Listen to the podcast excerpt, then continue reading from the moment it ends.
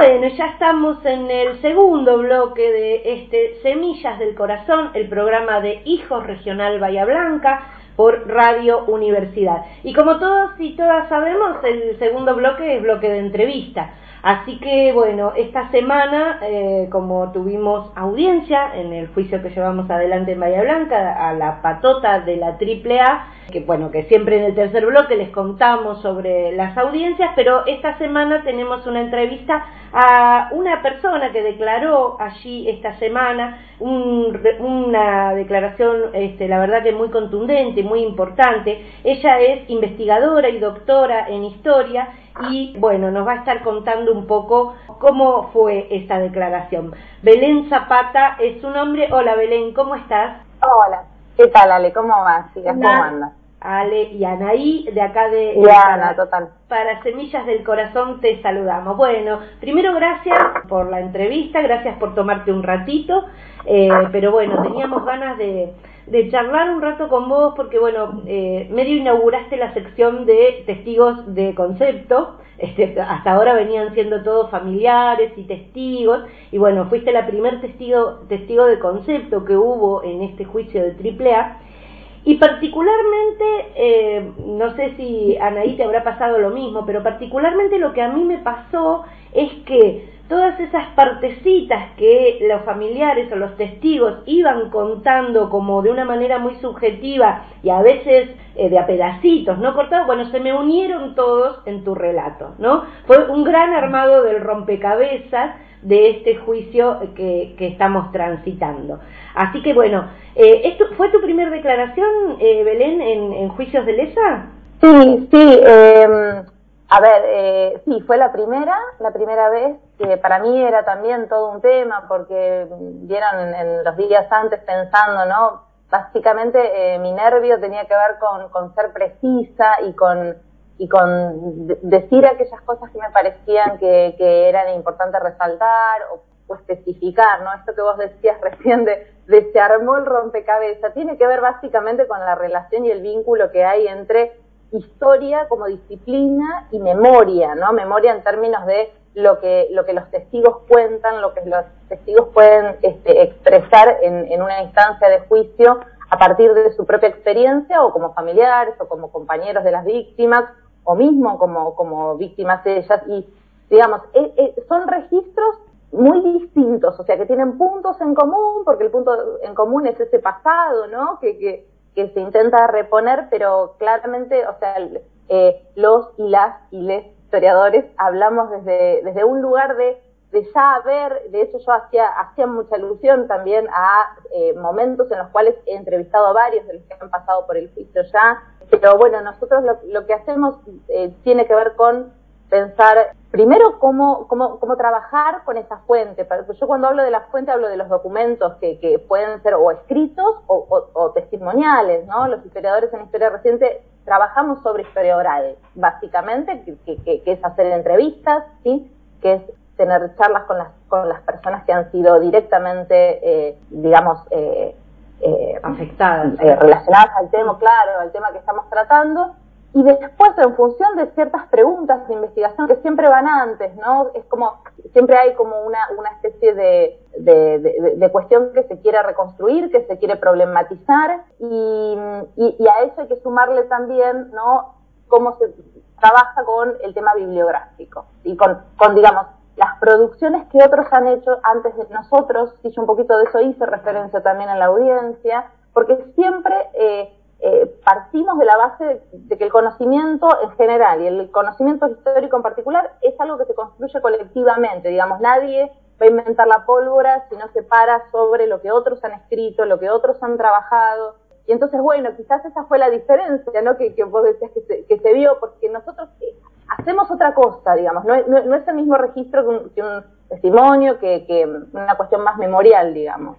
Sí, igualmente eh, tuviste, la tuviste media difícil en encontrar mucho material porque justamente había, ¿no? A veces eh, de, depende del tema que uno toque, bueno, a, obviamente hay muchos trabajos hechos, pero acá justo vos lo relataste eso, te encontraste con que tampoco había demasiado escrito, ¿no? Tal cual, no había nada escrito. Claro. O sea, yo empiezo a trabajar estas cosas, ni bien me, me ni bien me recibo de licenciada allá por el año 2007 más o menos, y empiezo como la, parte, digamos, de, la formación postdoctoral, que es, el, trabajo para hacer el doctorado. Y, claro, yo venía de hacer entrevistas de, también a trabajadores, porque yo venía del laburo sobre la nueva provincia, y así también aparecía, ¿no? Como un registro de época en donde, digamos, continuamente aparecía la fiambrera, continuamente aparecía la figura de Ponce, aparecía la figura de esas, de esas noches entre ¿no? Los años 73 y 76, en donde, porque además justo los gráficos salían de noche de trabajar, y había como una cosa de, era, tenebroso salir de noche en esa época, porque no sabías por dónde te, te podían, o sea, ¿no? Es, ese amedrentamiento constante que aparecía en la figura de la fiambrera, eso yo primero lo veo con los gráficos y después lo veo con, yo después seguí, vieron, o sea, trabajando sobre otros colectivos de trabajadores y, era constante, ya sea que hable ¿no? Con laburantes de puerto, con laburantes metalúrgicos, con laburantes ferroviarios, siempre aparecía. Y a la vez, cuando empieza eso a ser realmente un problema y a mí me empieza a generar muchísima curiosidad qué pasó, ¿no? Con la triple A en Bahía Blanca, me encuentro con esto que vos decías, o sea, en términos bibliográficos, yo tenía mucha cosa en términos de fuentes, de testimonio y demás, pero en términos de bibliografía no había nada, había reconstrucciones más a nivel de, no me gusta decir a nivel nacional, había reconstrucciones sobre lo que pasaba en Buenos Aires, que es distinto, ¿vieron? Porque hay textos, ¿no?, que, que tienen esa pretensión o esa proyección de que, de que en todos lados fue lo mismo. Totalmente. Y eso es un error metodológico, porque claramente no, no, no, no fue lo mismo. Hay, hay necesidad de laburos empíricos eh, que, que puedan anclar en, en, distintos puntos del país. ¿no? Que tiene que ver con el este, centralismo que se vive, ¿no? El central, fundamentalmente es un, vicio, es un vicio del centralismo. Es tan, es tan, difícil de, de, poder desandar, ¿no? Porque lo vivimos en, en, todos los ámbitos. Es, transversal a nuestras vidas, ¿viste? En cualquier tema da esa, esa condición. Totalmente, Ana, totalmente. Y es... Eh, y eso yo, eh, vieron, con, con, con, el tiempo me fui dando cuenta de un, poco de dónde venía la cosa, ¿no? Porque yo decía, bueno, estos textos, claro, estos textos, que generalmente estoy hablando de bibliografía que era de los años 80, y generalmente eh, quienes la producían no eran historiadores, sino periodistas. ¿Y cuál era la fuente de trabajo? La prensa. La prensa de tirada nacional, que además de tirada nacional era Clarín, La Nación, o sea, eh, que, claramente remiten muchísimo más y centralmente a lo que pasa en Buenos Aires y no. Entonces, si tenés, si haces una reconstrucción con ese tipo de, de laburos, y más porque obviamente hay, eh, digamos, esta cosa de la, de la centralización que vos decías, o sea, eh, claramente vas a hablar, no sé, de lo que sucede en el Ministerio de Bienestar Social y, y tenés que pisar este, Buenos Aires, obvio, porque, digamos, por una cuestión de territorialidad, pero nada, o sea, también hay una cosa de la, la fuente que que, tienen esos textos que siempre remite a Buenos Aires. Había, a mí, a mí lo que me pasaba, chicas, es que yo eh, cuando, cuando empiezo a hacer este, este, rastreo por esos textos y demás, tenía que estar buscando como con bisturí hechos de Bahía Blanca. Así era. como no, revisar en, por ahí, generalmente son textos que hacían como, o tenían índices eh, en, la parte de atrás, o tenían eh, especie de cronologías, o cuando hacían eh, indicaciones sobre, sobre ciertos hechos o ciertas periodizaciones.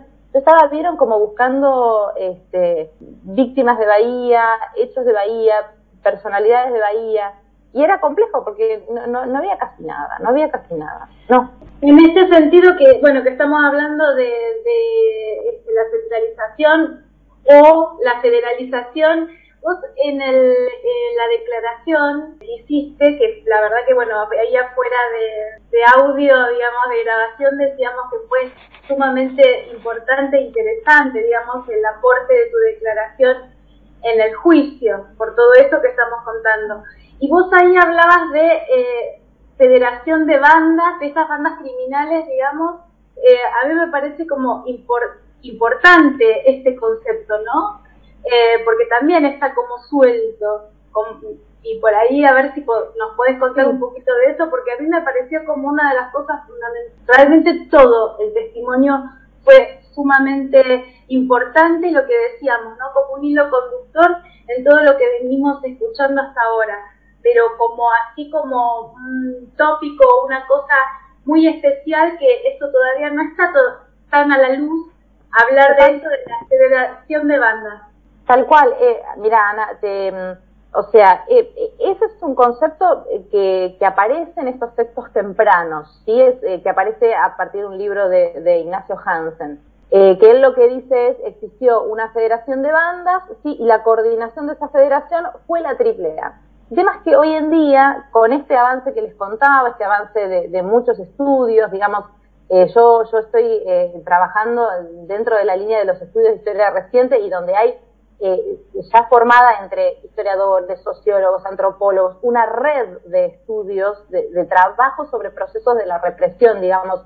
Es una red donde tenemos congresos e intercambiamos este tipo de investigaciones, es una red muy, muy federal, eh, que cada, cada dos años tenemos congresos, hay publicaciones al respecto, digamos, eh, y esto también hay que decirlo gracias al sistema de investigación público, gracias a lo que el CONICET ha hecho, este, financiando muchísimas investigaciones durante, por lo pronto, los años anteriores al 2015 y esperemos que esto siga, siga, no, siga, siga mucho más, digamos, siga profundizándose. Eh, eh, lamentablemente, no obstante, ese ese momento que fue entre, no entre el, gobierno macrista que realmente eh, a la ciencia y a la técnica le dedicó básicamente destrucción pura no y de financiamiento.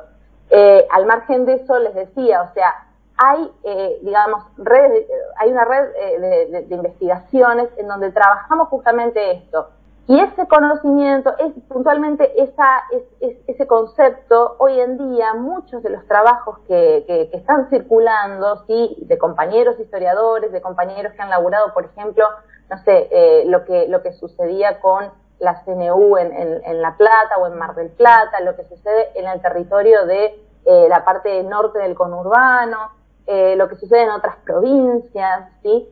Ya de alguna forma vamos este, eh, viendo y observando que desde la empiria podemos hablar en realidad de que efectivamente eh, hablamos de una banda, de, de, una federación de bandas, pero que en realidad no es que la AAA la que condensa todo eso, sino que la AAA fue una más. ¿sí? Lo que quizás nos, los vasos de convergencia entre esas distintas eh, bandas a lo largo y ancho del país tienen que ver con analizar, por ejemplo, modus operandi similares, ¿sí? víctimas que, que tienen, este, que hay claves de similitud en las víctimas que, que, tenían estos, estas bandas. Siempre hay especificidades puntuales. Yo eh, esto no, no, creo que no lo, no, no lo dije el otro día, pero por ejemplo, a mí me, eh, me genera muchísimo, muchísimo interés este, una de estas bandas que, que trabaja una compañera y amiga, este, una historiadora, Laura Rodríguez Agüero, que tiene que ver con, eh, es una banda que se llamó el, el, el, Comando Pío 12, que tenía, por supuesto, esta, esta clave, ¿no? De, de, de, lucha antisubversiva, digamos, asesinaba militantes de izquierda, militantes del peronismo, trabajadores. Los cuerpos aparecían en, en las zonas del cerro de Mendoza, ¿no? Esta cosa de el cuerpo tirado en las afueras del, de, la ciudad, esto es como muy recurrente, pero además, por ejemplo, este caso era una banda que tenía una perspectiva moralizadora y que, además de tener esa, ese tipo de prácticas, eh, asesinaban mujeres en situación de prostitución. Y eso es muy terrible porque uno ve cómo, eh, digamos, eh, se aplica el, el, mismo modus operandi a mujeres en situación de prostitución y, y, y bueno, nada, la, la, eso también, digamos, en, en digamos, en, en, contemporaneidad con el funcionamiento de otras bandas para la provincia, ¿no? Como el Comando Anticomunista Mendoza. Entonces, eh, digamos, hoy en día eso es evidente. Es evidente que en distintos puntos del país vemos una misma lógica con distintas expresiones y particularidades zonales y, y, y regionales también. Y eso es muy importante de resaltar, porque si no, digamos, nos quedamos anclados en, en, en una en una mirada que quizás puede llegar a pensarse más para cómo analizamos el terrorismo de Estado con posterioridad al, al 24 de marzo, que ahí sí tenemos ¿no? una cosa sistémica, sí, una zonificación del país, tenemos una bajada, ¿no? Y, y tenemos también, por ejemplo, una, una eh, digamos, la, la, la, estructura del ejército que nos da esa verticalidad y esa, y esa, este, esa cosa de mando, ¿no? De, de, de bueno. La cadena de mando, eh, claro la cadena de mando, está, gracias, no la palabra. La cadena. Eh, eso, exactamente esto que tenemos, digamos, y que eso se expresa también en los juicios de lesa vinculados a los casos de ejército, casos de armada, digamos, ahí seguimos la operatoria de una fuerza, ¿sí? Que tenía una, una cosa vertical, que tenía cierta este, también doctrina específica, ¿sí? Sobre lo que eh, era, ¿no? La, llamada lucha antisubversiva y, y, las cosas que tenían que, digamos, que, que instrumentar y operativizar y la relación entre fuerzas y demás, pero eso no está cuando vemos todos esos temas que obviamente la clave en común tiene que ver con esa otredad negativa que se comparte, digamos, que, que, que, que hay un, una, este, un puntapié inicial en, e, en este, en este eh, momento, pero que bueno, después esto vemos como durante el terrorismo de Estado generaliza y, y bueno, y significa el horror que sabemos todos que, significó, ¿no? Vos sabés que en esto voy a tomar una, la, la palabra, digo, para que, que usaste recién, ¿no? En el quedarnos anclados en una sola mirada nosotras, bueno, porque por supuesto somos creyentes y venimos siguiendo el juicio, sabemos de algunas estrategias, ¿no? Y bueno, justamente la última parte, el, la, la pregunta del defensor, esto corre por cuenta nuestra, lo decimos, ¿no? Nosotros sabemos que es una estrategia que tiene la defensa, pero te preguntó sobre eh, una, si esto vos no lo encuadrabas dentro de una disputa entre dos bandos. Nosotros sabemos que es la estrategia donde, donde quieren reducir eh, esta cuestión que, que, bueno, por supuesto tu respuesta fue brillante y no quedó lugar a dudas, pero digo, por ahí para el que no pudo escuchar todo el audio, estaría bueno resaltar eso, ¿no? ¿Cómo poder reducir esto en una pelea entre dos bandos? Imposible, ¿no? A ver, esto, esto para mí es importante además, eh, digamos, extender la periodización sobre la problemática, tanto para adelante de este momento, digamos, de, este corte 73-76, como para atrás, digamos, la configuración de un enemigo, de la idea de un enemigo subversivo, ¿sí? Tiene, y de un enemigo interno, tiene que ver con un contexto de época que, tenemos que rastrear, o sea, pensemos, Guerra Fría, doctrina de seguridad nacional, tenemos que rastrear mucho antes, ¿sí? eh, y, y, verlo efectivamente en normativas que ya desde lo engañato vienen, ¿sí? De, de, cómo estamos pensando, cómo estaban pensando la seguridad y la defensa, ¿no? En un punto, en un punto básicamente en el cual se, se vira esta idea de pensar en un enemigo externo a la nación, ¿sí? Como otra nación, y pensar que el enemigo puede ser un ciudadano, ¿sí? Y, y, y está dentro y tiene que ver con el, el comunista, el, el, el, peronista, porque también en esta, en, en, esta lógica, sí, desde el 55 en adelante, el peronismo con estos temas se entroncó en el sentido de que han sido, ¿no? Los sectores este, más combativos del movimiento peronista un, un eje, ¿no? De, de, de, mm, de focalización donde estaba puesta esta, esta, mirada. Entonces, claramente, o sea, es, sería un error eh, garrafal en términos históricos pensarlo como una puja entre, entre eh, intrapartidaria y ya. Digamos, esto en este momento se expresa en un momento puntual, que yo lo expliqué, con el tema de la depuración ideológica del peronismo, que esto es así, una orden reservada y, y se vehiculizó para distintos, digamos, no solo para, para sindicatos, para universidades, sino también para el ámbito administrativo, sabemos lo que fueron las intervenciones de las provincias, los cambios de gobernadores y demás. Pero esto, esto eh, eh, después ¿sí? Y yo un poco intentaba marcarlo con lo que fue el 75 y eso en la tesis yo lo que hago es reconstruir la, digamos, la represión en términos paraestatales, pero también la represión que comienza en el 75 a pensarse desde las fuerzas y desde lo que son las medidas de excepción que se dan durante el 75, que tuvieron, digamos, de, como, expresión en febrero eh, el operativo Independencia, después todo lo que fueron eh, a, eh, a, partir de octubre del 75 los llamados decretos de aniquilamiento, ¿sí? Son todas medidas de excepción, ¿no? Que van mostrando cómo las Fuerzas Armadas sí van empezando a coordinarse desde incluso esta, esta, esta normativa en pos de aniquilar el enemigo subversivo. Mm. Entonces, es, es, es impensado, este, es, de vuelta, te repito, es un error este, histórico decir que esto es más una... Un error, perdón que te interrumpa, más que un error histórico me parece que es una justificación o una argumentación de una Además, expresión más de una expresión más de lo que de lo que es la teoría de los dos demonios que claro. claramente su sala, ¿no? Pero digamos no es, es malo es, es, malo hasta como para defensa. Mira eso corre por nuestra cuenta pero es malo hasta como para una estrategia de defensa porque la verdad es que no tiene no tiene sustento no tiene argumento. Pero bueno nada. Eh, bueno, Belén, la verdad que eh, no sé, Ani, si tenés alguna otra cuestión, la verdad que ha sido nada. No, porque la verdad que lo que, lo que sí eh, digo, decimos, es que aquellas personas que no tuvieron la oportunidad de poder escuchar eh, tu declaración la hagan en algún momento que tengan tiempo porque es eh, una declaración histórica.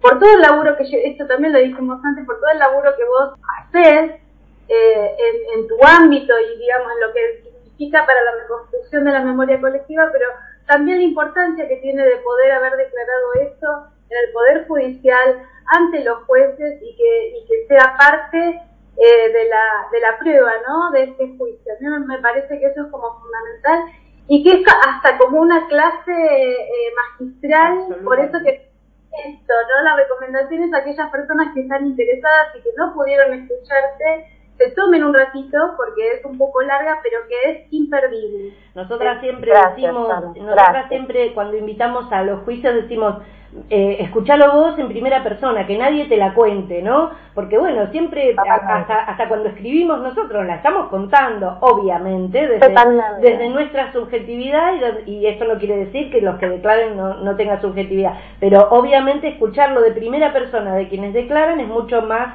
importante y contundente que escuchar después a otro que traduce. Así es que bueno, bueno Belén, doblemente gracias entonces, gracias por la entrevista, gracias por tu declaración que nos va a servir eso también como, como una clase histórica de acá en adelante. Así que bueno, eh, y gracias siempre porque siempre que te hemos convocado también estás, hemos hecho actividades juntas con la nueva provincia, con tus investigaciones este, en otros ámbitos. Así que bueno, muy amable, muchas gracias. No, Nos seguimos gracias a ustedes chicas y el el valor que tiene este tanto este programa de radio como, como la militancia de ustedes diaria con respecto a que se visibilicen los juicios, que, que, la gente se interese, que la gente escuche este, lo, lo que está sucediendo, bueno, ahora por Zoom, pero generalmente en Colón 80. Eh, soy yo la agradecida porque, porque bueno, eh, eh, son, son, son los miembros del movimiento de derechos humanos los que realmente han hecho este, una, una tarea enorme sobre, sobre esas cuestiones como todo es colectivo, así que bueno, así, así remamos entre todas. Bueno, gracias Belén nuevamente, nos estamos viendo. Gracias.